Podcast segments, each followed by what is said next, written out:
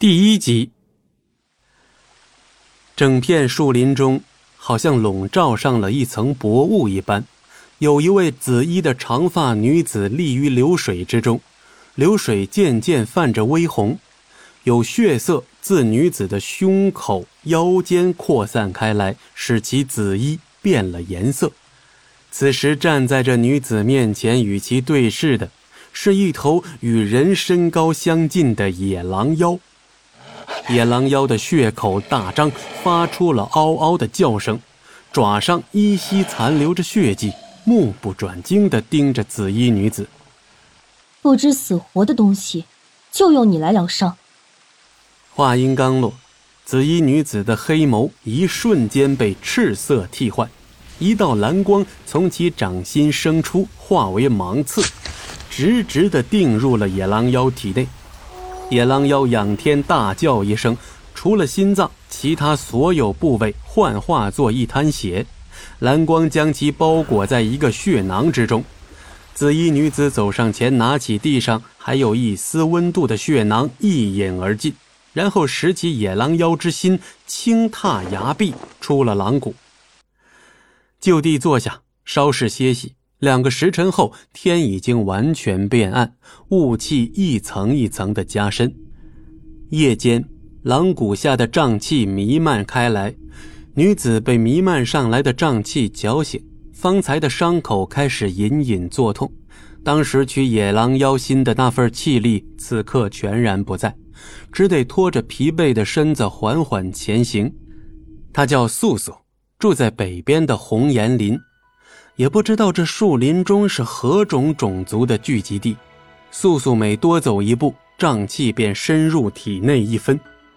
行了许久，月光已覆盖整片林子，素素站倚着一棵红榕，忽的身后传来沙沙的声响，素素下意识回头，一股强大的力量正朝他袭去，雀月镖从素素手中幻化而出。待那股力量再逼近他一分时，他看见大雾中出现了一双红眸，没有丝毫犹豫，速速将雀月镖向着红眸的方向射去。此时，那双红眸在大雾中隐没，而雀月镖穿过树株红绒，直直地定在了远处的树干上。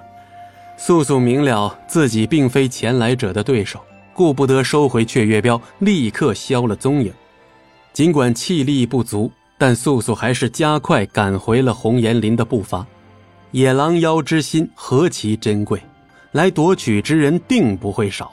尤其是在这月圆之日，野狼妖的能力被月华削弱了不少。若非这样，素素无法敌过野狼妖的。待到第二天清晨时分，素素回到了红岩林。红岩林中生长的树木悉数为红竹，株株相连，遮天蔽日。木屋前，身着茶色袍子的风景寒负手而立，他面前站着一位穿着黄裳的女子，被唤为风梅。察觉到素素正向他走来，顷刻间，风梅便消失无影。风景寒缓缓开口，语气有些冷漠：“野狼妖之心是否取回？”一瞬间，风吹得竹林沙沙作响，一下子将他的声音微微盖住。素素刚想开口，便有一股温热的液体涌上咽喉，只得勉强应了一声：“是，师尊。”素素刚说完，风景寒上前替她封住了穴位，语气仍旧冰冷：“你是巫女，绝不能死。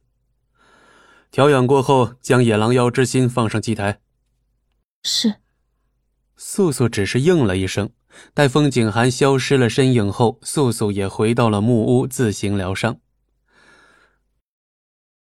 本集播讲完毕，感谢您的收听，我们精彩继续。